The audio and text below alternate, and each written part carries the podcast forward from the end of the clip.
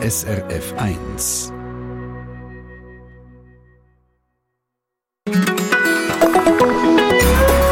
SRF 1.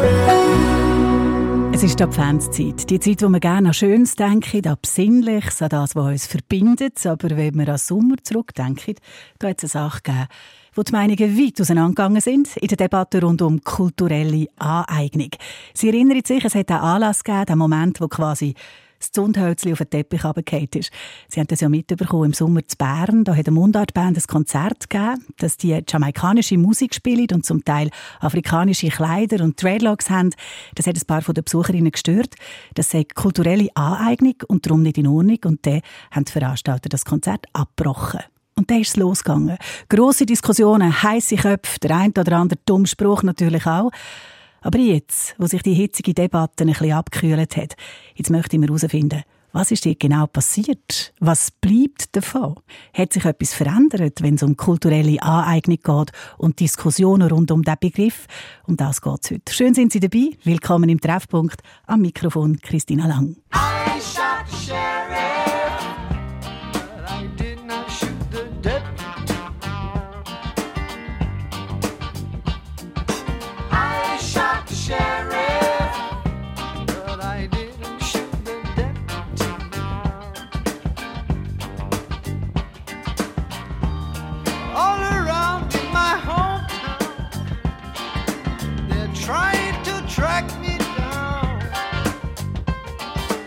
Say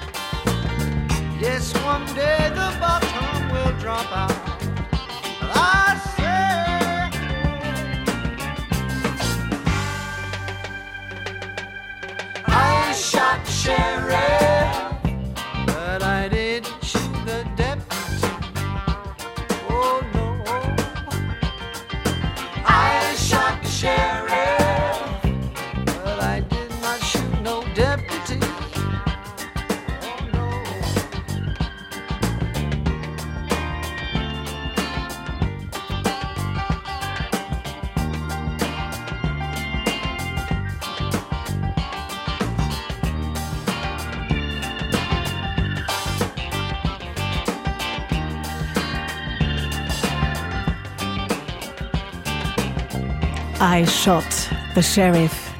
Eric Clapton. Weißer Musiker spielt schwarze Musik. Ist das okay? Oder ist das ein Problem?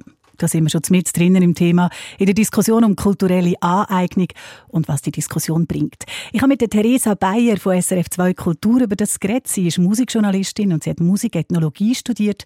Und als erstes habe ich sie gefragt, ist Musik eigentlich ein gutes Beispiel, um zu zeigen, was kulturelle Aneignung ist? Ja, da würde ich sagen ja und nein. Also es ist kein gutes Beispiel, weil Musik ja permanente Aneignung ist. Also viele, viele Musikgenres, die sind gerade durch kulturellen Austausch entstanden, durch die Vermischung von Klängen verschiedener Herkunft.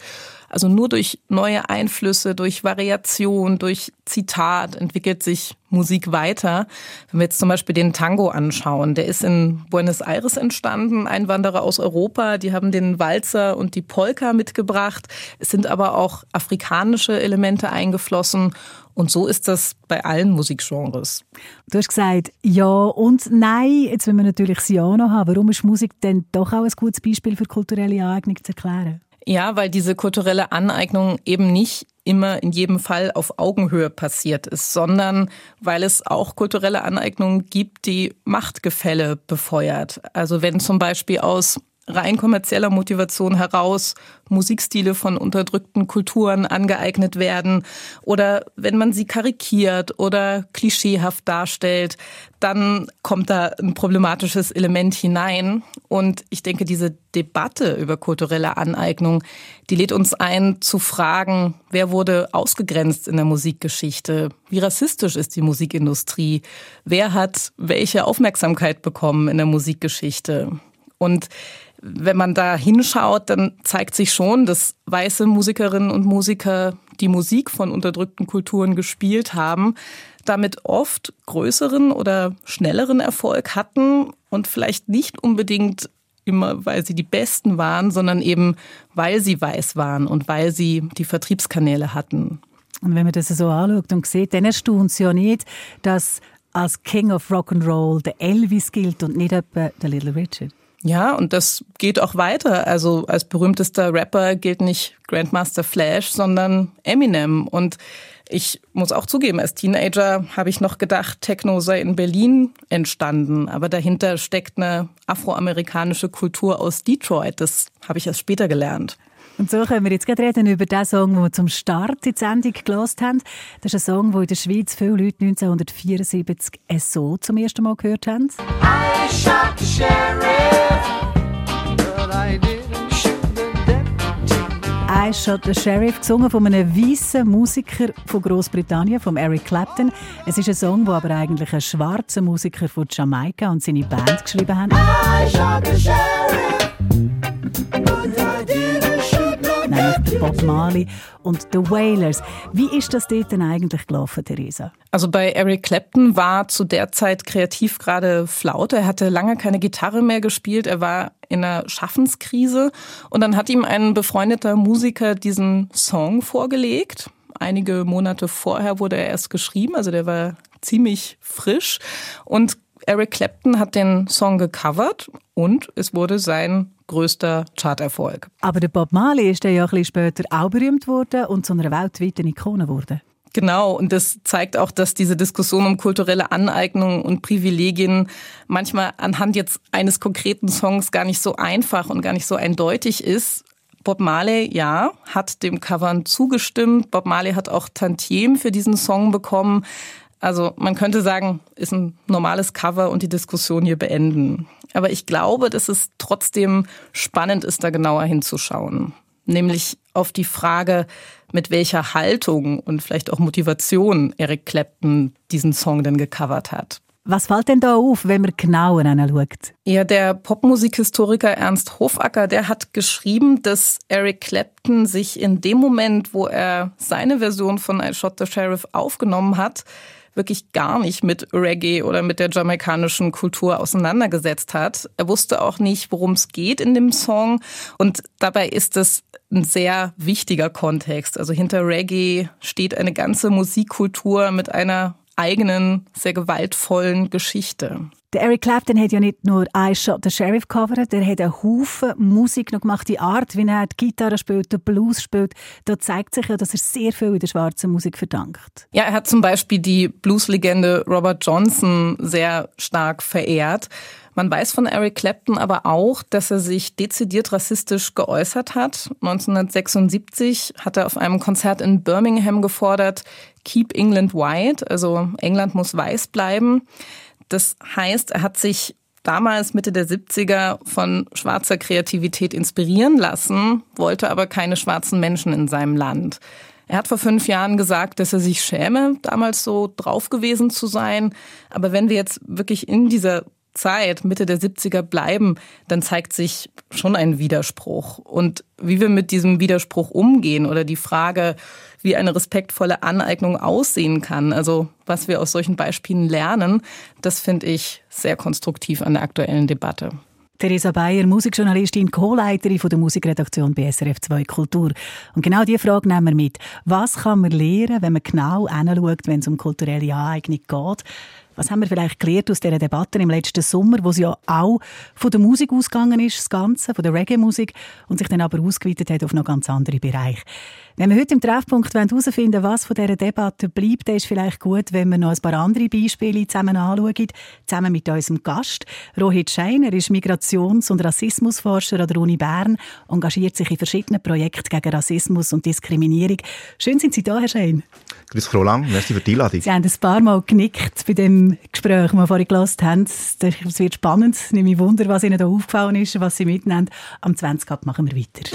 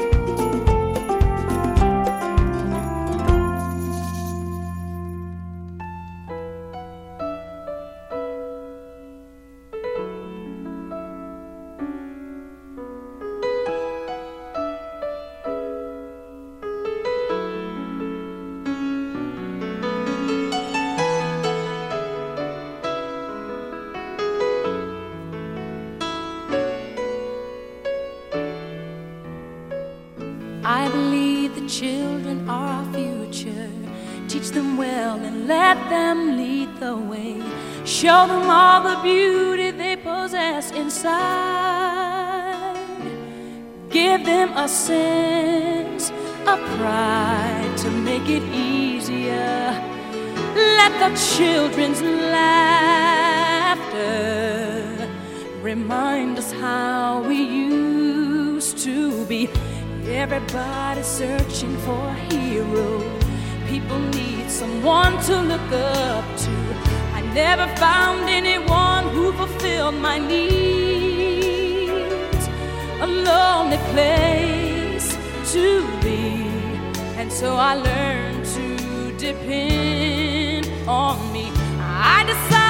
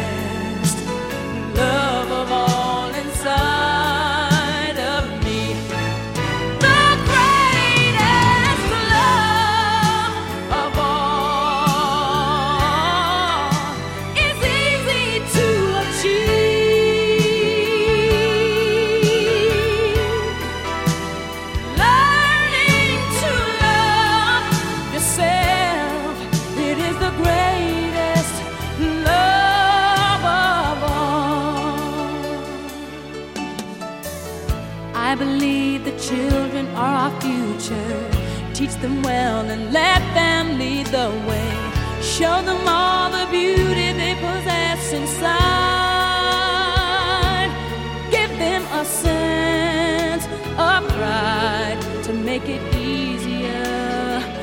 Let the children's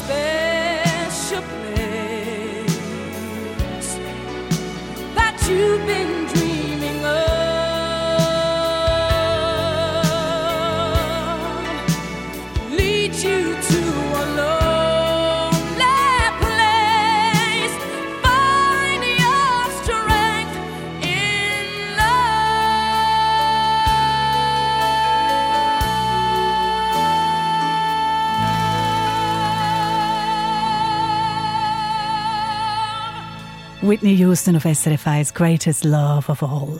Ein Lied ist ein Lied, ein Auto ist ein Auto, ein Baum ist ein Baum, das versteht jedes Kind, aber wenn man dann genauer hinschaut, ist es häufig nicht so einfach. Das ist ein Lied, nicht nur ein Lied, sondern eine Nachlage oder ein Aufruf. Und es gibt einen Haufen Begriffe, wo auch wir Erwachsenen nicht immer sicher sind, was sie bedeuten. Um so einen geht es heute, kulturelle Aneignung. Es ist gar nicht so einfach zu erklären, was kulturelle Aneignung ist.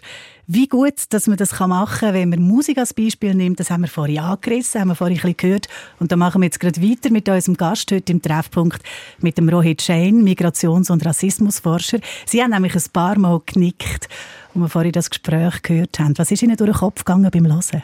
Also ich habe das total spannend gefunden, wie das Frau Bayer hat erzählt, weil sie Musik auch hat in, in Geschichte eingebettet, mhm. wo, wo die Musik halt daraus rauskommt, aus gelebten Traditionen. Ähm, und aber auch, wie es Teil von der Industrie ist. Und ich glaube, genau dort ist, der, äh, ist die Ambivalenz drin. Genau, dort ist der Spielraum, wo eben so viel passieren kann, wo die einen Macht haben und die anderen nicht und wo es eine Entwicklung gibt. Etwas, was ich gelesen habe, ist dort, wo sie gesagt hat, dass der Eric Clapton über den Song «I Shot Sheriff» von Bob Marley gesagt hat, ich habe gar nicht gewusst, was der für eine Geschichte hat. Ist das ein Argument, wenn jemand sagt, ja, ich habe es gar nicht gewusst?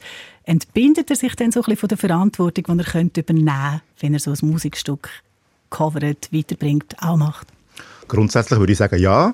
Ähm, zumindest würde ich erwarten, dass er sagt, ich habe es äh, nicht gewusst, ich kümmere mich jetzt darum.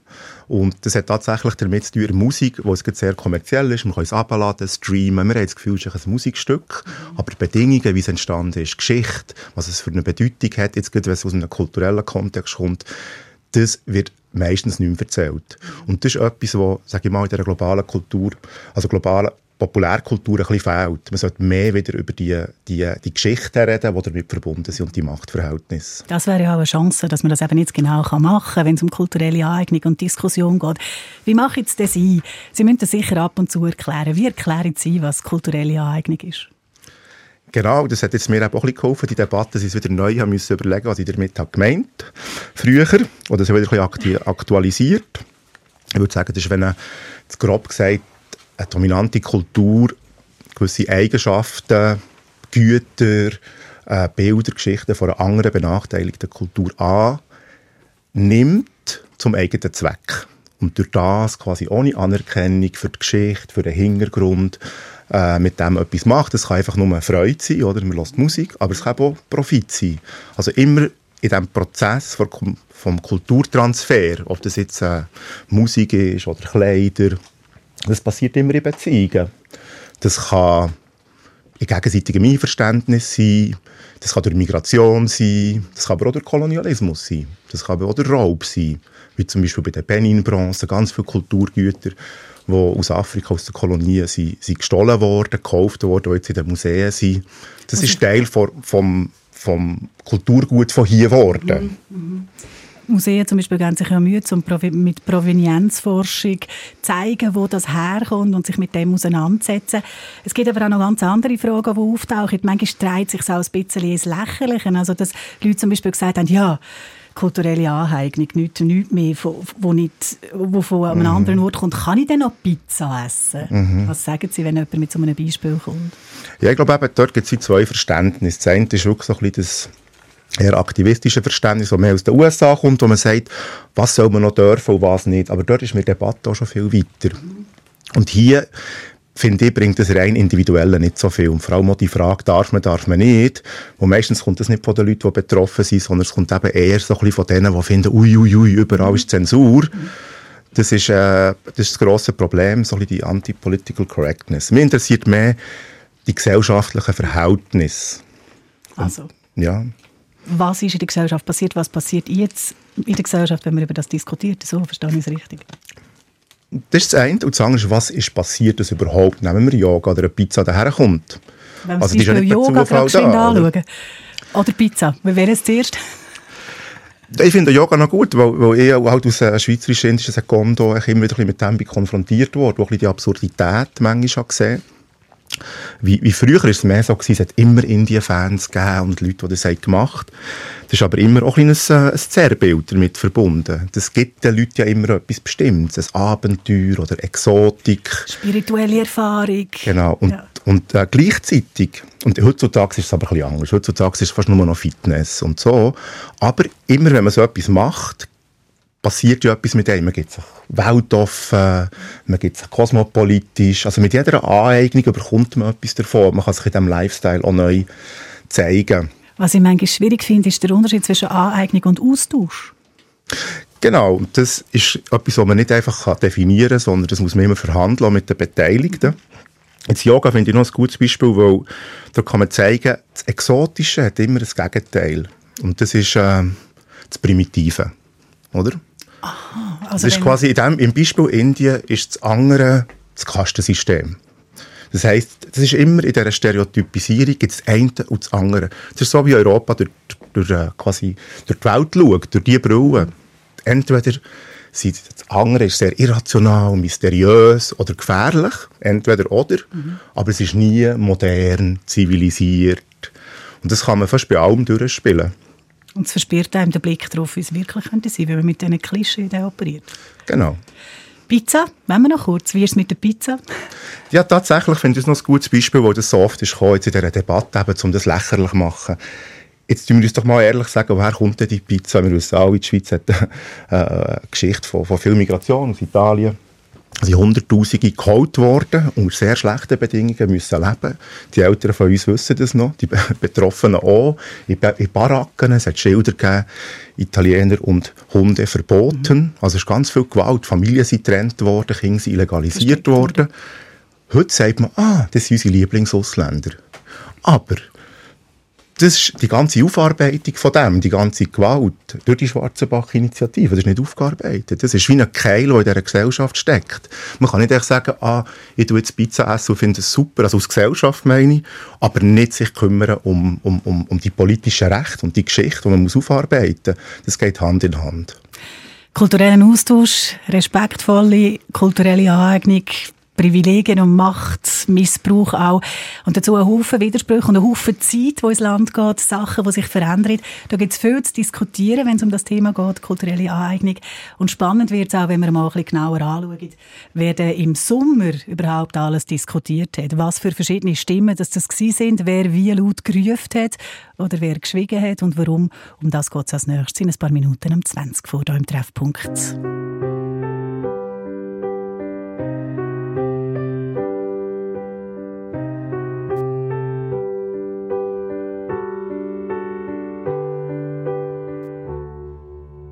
Amati più che puoi e poi amati come vuoi. Lascia stare chi ti punta sempre il dito, lascia stare chi non l'ha capito. Mettiti quel vestito, anche se dicono che non ti sta. E smettila di dire sempre che per ballare non è più l'età. E poi chiediti come stai, da quanto tempo non lo fai. Che eri una che viveva distinto, ora al futuro ci credi a stento. Tu che per sempre non esiste mai, che non esiste chi ama come noi. Tu che più cadi più ritorni in piedi, tu che alla fine ancora un po' ci credi, ci credi a una vita così che anche quando ti spettina è splendida, sì. Sembra quasi una corsa ad ostacoli e tu, tu vuoi battere il record mondiale anche quando il traguardo scompare. Splendida, sì, splendida. Splendida malinconia splendida quella bugia che ti tiene prigioniera da vent'anni aggrappata a una fotografia. Splendida anche questa luna che non hai certo fabbricato tu. Splendida la paura di dire a tutti che ora vuoi di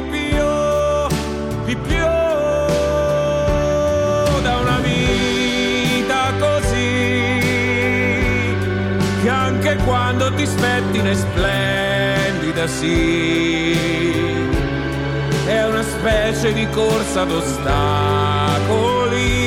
e tu, tu vuoi battere il record mondiale anche quando va tutto a puttane. Anche se a volte vorresti morire. è facile dirsi bugie quando piove tu ti senti sola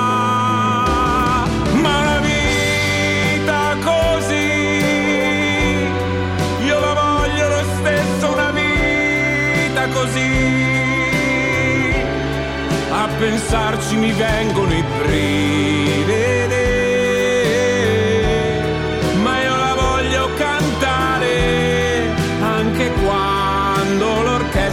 Bye.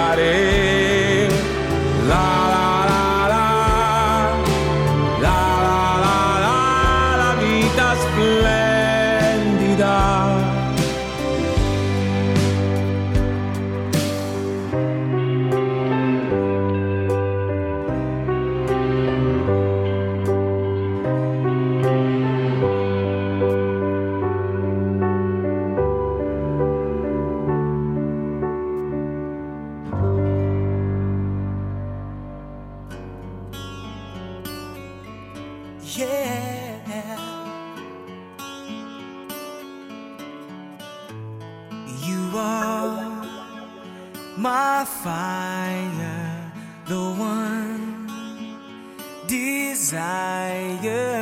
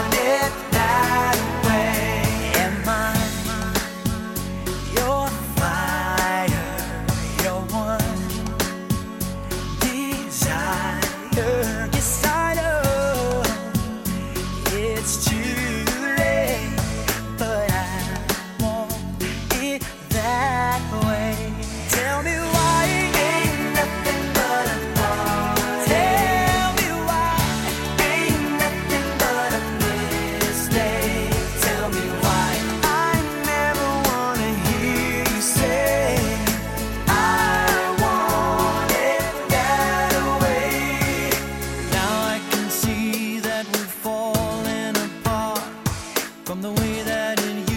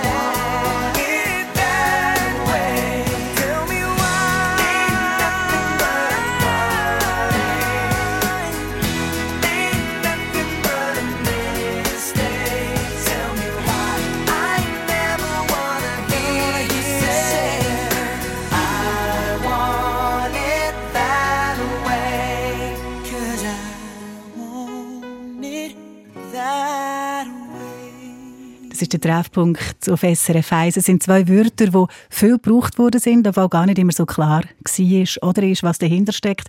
Kulturelle Aneignung. Das war eines der grossen Themen im Sommer. Es ist um Rastalocken gegangen, um Reggae-Musik, um die Frage, wer geht wie mit der Kultur von anderen um. Was hat das zu tun mit Macht, mit Rassismus, mit Profit, mit früher und heute, mit Konzerten, die man abbricht, mit Leuten, die man auslässt, mit Büchern und einem Kinderfilm über Winnetou. Ab dort hat die kulturelle Aneignung zu reden gegeben. Also reden. Das sind ziemlich hässige Diskussionen gewesen, zum Teil, wo die Leute richtig aufeinander losgegangen sind. Gast heute im Treffpunkt ist der Rohit Shane, Migrations- und Rassismusforscher.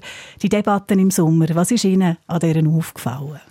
Also jetzt, wenn ihr jetzt sagt, aufeinander losgegangen, ich finde es noch interessant, man ist gar nicht aufeinander losgegangen, sondern mhm. quasi die Mehrheit hat echt die anderen ein bisschen gebasht. Das haben wir so ein bisschen neudeutsch gesagt. Das habe ich krass gefunden. Also man hat auch gemerkt, also es war schon Sommerloch, wir wissen das Ja. auch, wieder so eine Empörungswelle, ist dann losgegangen. Aber das, was mir ist aufgefallen, und das ist vielleicht auch der Grund für die Emotionalität, einer ist, dass ich sehr wenig Wissen ist vorhanden war in der Gesellschaft, bei den Medien zu diesem Thema, also kulturelle Aneignung, aber auch zur Verwicklung von der Schweiz in, äh, in Kolonialismus, in die Migrationsgeschichte. Also die Schweizer und Schweizerinnen, die ich mich auch dazu zähle, wissen eigentlich sehr wenig über die eigene Geschichte. Und das schafft dann sehr viel Verunsicherung. Wenn plötzlich eine Kritik kommt von Migrantinnen, People of Color und so weiter. Ich möchte die beiden Sachen geschwind auseinandernehmen. Der eine Aspekt mit der Schweiz, warum das in der Schweiz gerade so für Aufregung gesorgt hat und eben vielleicht viel Unwissen herum war, wo es darum ging, um das Thema zu diskutieren. Ähm, fällt es uns denn da, warum, an was liegt es, dass da bei uns, uns schwerer fällt, so uns mit dem auseinanderzusetzen? Es schreiben auch Hörerinnen und Hörer und sagen, das mag nicht, dass plötzlich nichts mehr so, so gewesen sein, wie es immer war und dass wir Schweizer, Schweizerinnen, Europäer, Europäerinnen uns mit Sachen müssen auseinandersetzen die in der Zeit des Kolonialismus passiert sind und jetzt plötzlich soll das alles umkehren. Verunsichert mich. Also ich glaube, niemand will, dass das alles über den Haufen geworfen wird, auch vor allem auch nicht die kritischen Stimmen. Auch ich nicht. Ich möchte einfach, dass man das mal thematisiert, weil zur Zeit wird es nicht thematisiert und wegen dem gibt es ganz viel Ungerechtigkeit, es gibt ganz viel Diskriminierung. Und das heisst nicht äh, im Sinn von, wenn die Frage kommt, woher kommst sondern Diskriminierung pass passiert institutionell. Wer hockt wo in den Institutionen, in der Bildung, in den Medien, in den Schulen? Es, Statistiken zeigen, dass Leute mit Migrationshintergrund, äh, Leute mit Rassismuserfahrung, schwarze Menschen bis zu zweieinhalb Mal schlechtere Chancen haben, äh, äh, äh, eine gute Ausbildung zu machen. Also das sind, das sind Hard Facts und das hat viel mit dem Bild zu tun von der Schweiz. Wer ist die Schweiz? Sind wir eine vielfältige Gesellschaft oder sind wir einfach immer noch die, die, so eine Insel von ehemaligen Bauern und Ingenieuren? Ich glaube, die Schweiz ist reich geworden durch diese Art von Verflechtung, also seit dem Söldnerwesen. Und äh, wichtig ist echt, dass man diese Geschichte äh, akzeptiert. Also eine Frage, die ich oft stelle bei Vorträgen oder auch mit, mit Studierenden ist, und fragt euch das doch auch, wie viele Leute in eurer Familie, Großeltern, Großonkel und so, sind vielleicht mal in einer Kolonie gewesen, beruflich? Christina, bei dir? Was haben wir da? Eine Metzgersfamilie und dann nachher haben wir noch Strassenbeläge und so. Wüsste ich jetzt nicht, müsste ich meine Mutter fragen. Weil oft ist es so ein bisschen manimattermässig, kommt noch irgendwie ein Onkel Ein Onkel führen. führen, genau. Oder eine Grosstante als Missionarin in Ghana. Irgendwie so eine, so eine, kleine, eine kleine Statue, eine afrikanische, die irgendwann auf dem, auf dem Fenstersims ist. Also die Schweiz ist Teil von dem kolonialen System. Das ist, das ist Geschichte der Schweiz auch. Und die sollte man auch anschauen. Das andere, was Sie vorhin auch gesprochen haben, oder auch jetzt wieder vorkommt, es ist interessant zu schauen, wer wo hockt und wer was entscheidet. Wir schauen jetzt an, wer diskutiert hat in dem Sommer. Also wenn man rückblickend durch Zeitungsartikel durchschaut und die Autoren, mehr als Autorinnen, da fällt einem auf, das sind zu einem grossen Teil Leute von, von, von dieser alten Schweizer Generation, die diskutiert haben über das Thema, ähm, meistens unter sich, wie Sie das vorhin auch angetönt haben. Wir haben zum Beispiel noch eine Überschrift aus der Schweizer Presse im Sommer. Diktatur der Minderheit, hat die Schweiz am Wochenende dort geschrieben. Da wird also auch gewarnt, dass unsere Demokratie an sich bedroht ist durch die Diskussion um kulturelle Aneignung. Das zeigt auch jetzt grosse Ängste, die verbunden sind mit dem Thema. Ja, auf jeden Fall. Ich glaube, das, was, das, was dahinter steckt, ist echt, dass sich jetzt eben die Minderheiten mal äußern. Und wirklich sagen, wir wollen mitreden, wir wollen über diese Themen, wir wollen die Geschichte der Schweiz mitgestalten, so wie ich, ich bin hier geboren, äh, komme aber ständig, wenn ich öffentlich mich äußere, immer irgendwie einen Kommentar, gang doch wieder heim, wo du herkommst, oder bei, bei Fragen zu Rassismus, Morddrohungen und so. Das ist für mich das Problem der Demokratie heute, dass man diese Debatten nicht aushaltet. Eigentlich ein gutes Bild von Schweizer Demokratie, aber man muss äh, jetzt daran kämpfen, dass die Minderheiten den Platz haben. Und tatsächlich sehe ich die Gefahr eher bei denen, die so sensibel sein, dass sie nicht mit Kritik umgehen können. Sie finden das Ganze alles wird zensuriert und äh, ist zu politisch korrekt, ist manchmal eine Ausrede, um sich nicht müssen mit Fragen auseinandersetzen, die ich allen gut tun. Mhm. Ja, das hört man aber gleich viel und das zeigt eine gewisse Unsicherheit, eine gewisse Überforderung. Genau, die Überforderung. Und ich glaube, dort, schaut, die Schweiz hat tatsächlich dort einen kleinen, einen kleinen blinden Flecken, weil sie, also in allen Ländern fällt es äh, der Mehrheitsgesellschaft schwer, sich mit dieser Geschichte auseinanderzusetzen, weil man muss Privilegien abgeben, man muss Identitäten überdenken.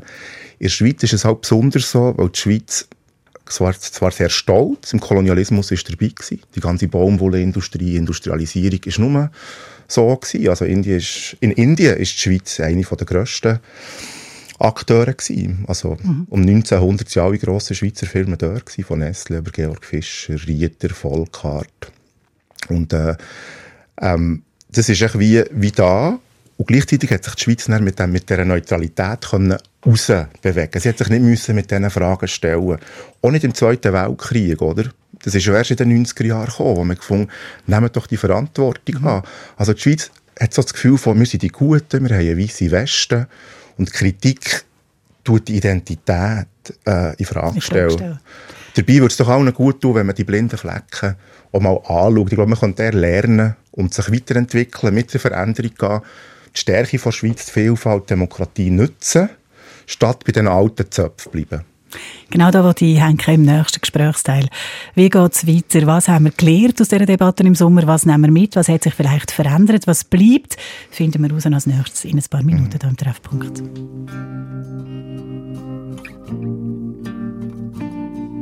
I've made up my mind.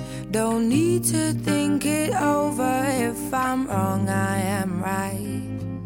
Don't need to look no further. This ain't last.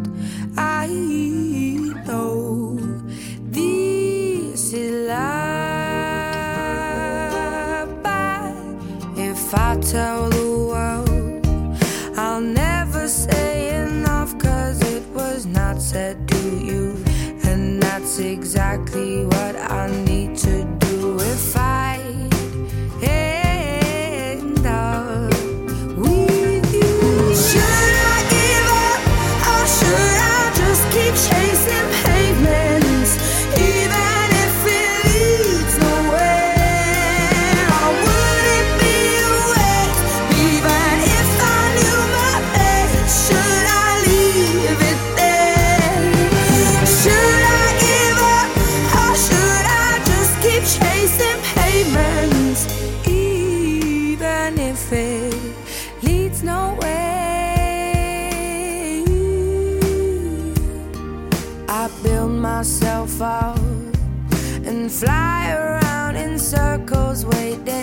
my heart drops and my back begins to tingle. Finally, could this be it?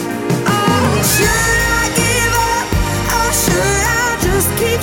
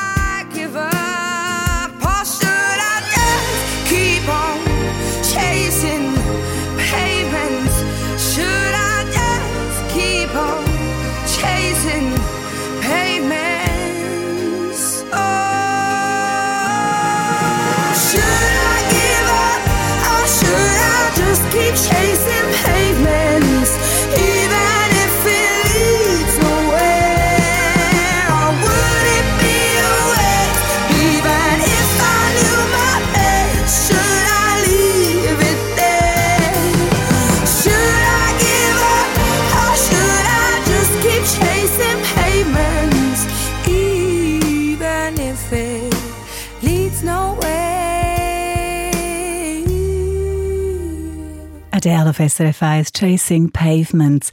Freitag, der 2. Dezember, übrigens der internationale Tag zur Abschaffung von der Sklaverei heute. Im Treffpunkt geht es um kulturelle Aneignung und was die Debatte, die es im Sommer gegeben hat, bei uns ausgelöst hat. Ist das nur ein Strohfeuer gewesen oder hat das vielleicht geholfen, dass uns ein paar Lichtchen aufgehen? Das werden wir zum Schluss herausfinden. Rohit Schein, jetzt ist gut ein halbes Jahr vergangen. Hat die Aufregung im Sommer etwas verändert im Umgang, in unserem Umgang mit kultureller Aneignung?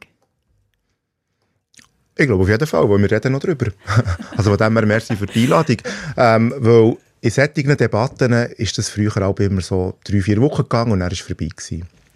Und äh, auch mit in der Mediendebatte. Sogar Black Lives Matter, das ist dann zwei Monate hochgegangen. Das Telefon hat geschaut bei mir die ganze Zeit. Und ich habe gesagt, reden wir in vier Monaten darüber und es ist dann nicht mehr gekommen. Und das finde ich sehr wichtig, dass jetzt quasi etwas ist wie geblieben. Es gibt eine, eine, komplexere, vielfältigere Diskussion. Es ist nicht mehr so polarisiert, nicht mehr so dominiert von denen, die Angst haben, dass nur alles gecancelt wird. Plötzlich kommen wir jetzt mehr auf die spannenderen Fragen. Wie wollen wir interkulturelle Beziehungen gestalten? Wie, was ist eine vielfältige Schweiz? Und wie muss man sich da mit Rassismus und Kolonialismus auseinandersetzen? Das war übrigens auch ein Gedanke, den wir uns gemacht haben. Wann machen wir die Sendung? Wie machen wir die Sendung? Wie reden wir über das? Das Polarisieren ist ja noch interessant. Also im Sommer haben wir das Gefühl gehabt, das spaltet die Gesellschaft, das Thema. Wie schauen Sie das heute an? Das, was war, ist, die Spaltung oder die Polarisierung ist nichts Neues. Das ist das, was wir vorhin noch kurz angesprochen haben. Das kann der Doppeladler sein, das irgendetwas, wenn kommt von Migrantinnen oder anderen Minderheiten, auch LGBTIQ, wenn das öffentlich wird, dann kommt sofort immer das Ui, Cancel Culture, Ui, Political Correctness und, und, und. Und das ist halt so ein Muster, wo von rechts und zwar auch seit Jahrzehnten auch schon in den USA gekommen ist, um quasi Veränderung zu verhindern. Und, äh, und, äh, und jetzt kann man das langsam auch ein bisschen durchbrechen. Und das finde ich äh, spannend. Also ich habe jetzt verschiedene spannende Beiträge jetzt in dieser Woche wieder gelesen und gehört. Und vor allem in Institutionen oder jetzt wieder in den Medien, Bildung, der Kultur kann man ganz viel anfragen, was wollen wir mit dem machen. Und das ist total wichtig, weil dass die sich dann ja mit dem beschäftigen. Also ich glaube, es gibt ganz viele Leute, die sich jetzt mehr beschäftigen und sich auch weiterbilden und wollen lernen und wollen sagen, okay, wir schauen gegen vorne mit diesen Fragen. Wie ist es bei den Leuten, die das Bewusstsein schon mitbringen? Sie sind ja jemand, der sich engagiert in verschiedenen Projekten gegen Diskriminierung, gegen Rassismus. Was hat die Debatte dort verändert? Ich glaube, da war es so ein bisschen ambivalent. Gewesen. Zuerst eben tatsächlich auch eine Frustration, dass man das eben auf dieser Ebene wieder abhandelt, von den Einzelfällen und nicht zu diesen strukturellen Fragen kommt. Also die Frage stellt, soll man das Konzert abbrechen? Darf man das tragen? Das ist äh, auf dieser individuellen Ebene sicher ein Bedürfnis zu beantworten, aber echt nicht möglich. Es ist halt ein bisschen komplizierter. Oder? Es ist äh, wie wenn man im ganzen Feminismus fragt, ja, darf man noch flirten oder nicht? Es kommt ja auf das Wie drauf an. Oder auf das Wenn. Und man muss die Beziehungen aufbauen.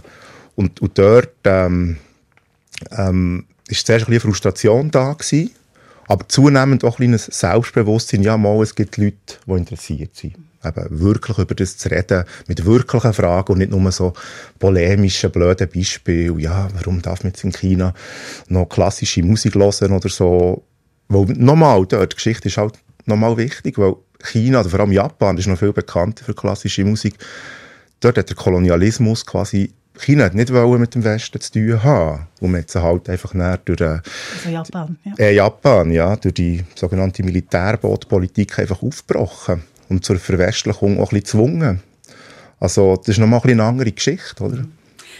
Geschichte ist wichtig, der Blick ist Mhm. wichtig.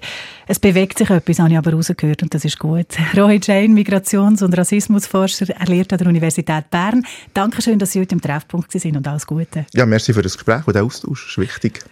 Das war der Treffpunkt. Um kulturelle Aneignung und Debatte rundum ist es gegangen. Für was das kulturelle Aneignung steht, wohin das sie uns kann bringen kann. Uns Einzelne, aber eben noch viel mehr uns als Gesellschaft. Zu dem Thema finden Sie auch online noch einen Artikel bei uns und Sie können die Sendung nachhören, falls Sie nicht alles gehört haben. Ist alles parat auf srf1.ch.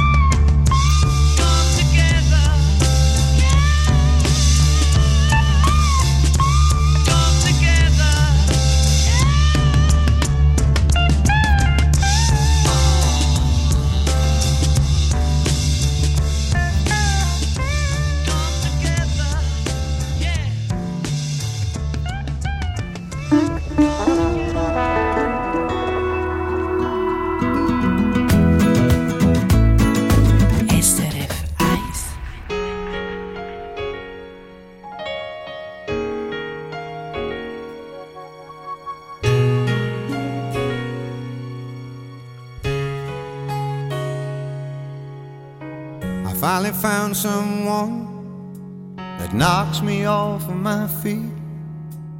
I finally found the one that makes me feel complete. It started over coffee. We started out as friends. It's funny how from simple things the best things begin. This time it's different. It's all because of you. It's better than it's ever been. Cause we can talk it through. My favorite line was Can I call you sometime? It's all you had to say to take my breath away. This is it. Oh,